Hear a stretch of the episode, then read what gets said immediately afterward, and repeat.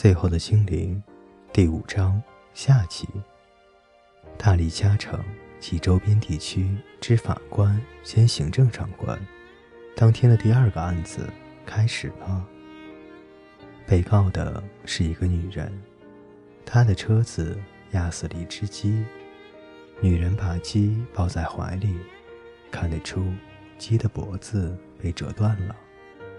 就在她经过沙琪娜身边时，一只小手从灰色的羊毛巾底下伸了出来，手指透过黄色的衣袖，在伤口附近柔软的羽毛上停了停。鸡的脖子慢慢的恢复原状，然后眼睛慢慢的睁了开来。这下子，天下大乱了，那只鸡跑掉了，人群中此起彼伏的喊出了“精灵”两个字。所有的人都冲来冲去，最后他们三个被骑兵团团围住，枪尖全部指向他们的喉咙。沙琪娜说：“这就是我所谓更糟糕的状况。”继复活后，气氛变得越来越热烈。此时，大理加城及周边地区之法官兼行政长官注视着约许克伦斯。凯乌尔科、卓尔奈尔斯群科，你是个精灵。法官严厉地说，语调庄重而平板，每个字音都很清楚，像石头般重击着吓呆了的民众。他还只是个小兽罢了，蒙瑟说，只是个小家伙。沙奇娜说，才刚出生不久。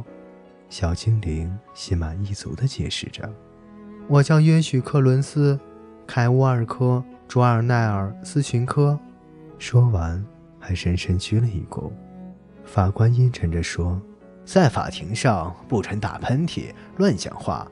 我大力加城及周边地区执法官兼行政长官，不许你说谎。”说完最后这几个字的同时。法官用很严肃的姿势站了起来，小精灵觉得很困惑。精灵从来不说不是脑子里的话。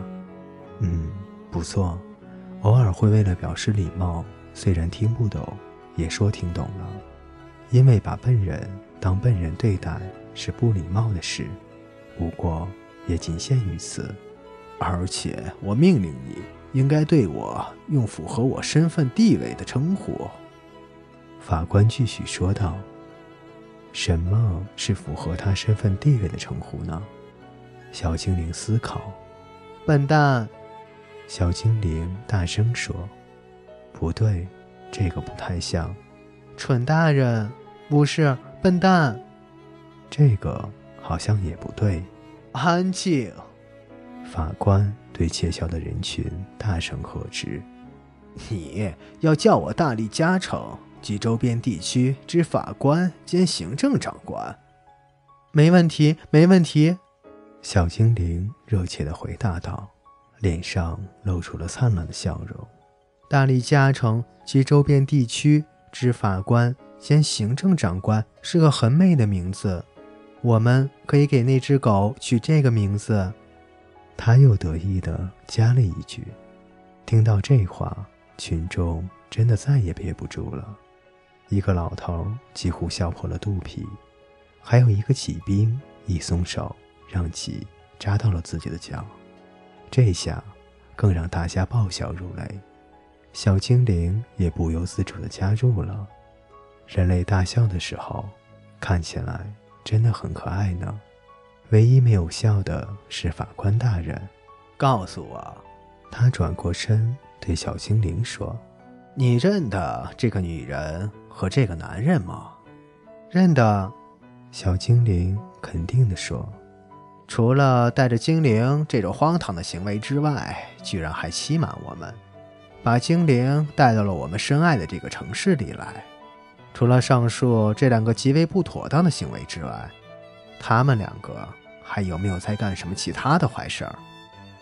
算算有有吧。那个男性人类吃尸体。我想还加了迷迭香，嗯，然后他把那些尸体的皮卖了赚钱。那个女人卖过妈妈和几个哥哥，啊，不对，是几个弟弟。嗯，不错。嗯，先是几个弟弟吧，我记不得了。现场一片寂静，接着一阵哗然，吵到谁也听不清什么。我不是跟你说我会惹上麻烦吗？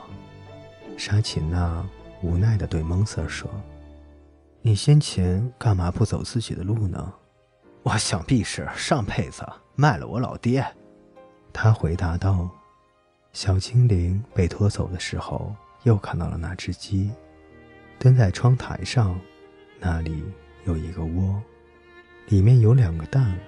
小精灵和鸡对望了一下，彼此打了招呼。在那一瞬间，他们有了相同的心思，使他俩的精神永远结合在了一起。小精灵不知道小鸡或者母鸡。是不是给狗的好名字？它们的模样不同，但是鸡尾巴的颜色和狗尾巴了，后爪倒是一样的。然后他想起来了，狗不会下蛋，而鸡在看你难过的时候也不会舔你的脸。看来这个名字也不怎么合适。各位听众朋友，最后的精灵第五章下集。为您播讲完毕，欢迎您的继续守候与收听。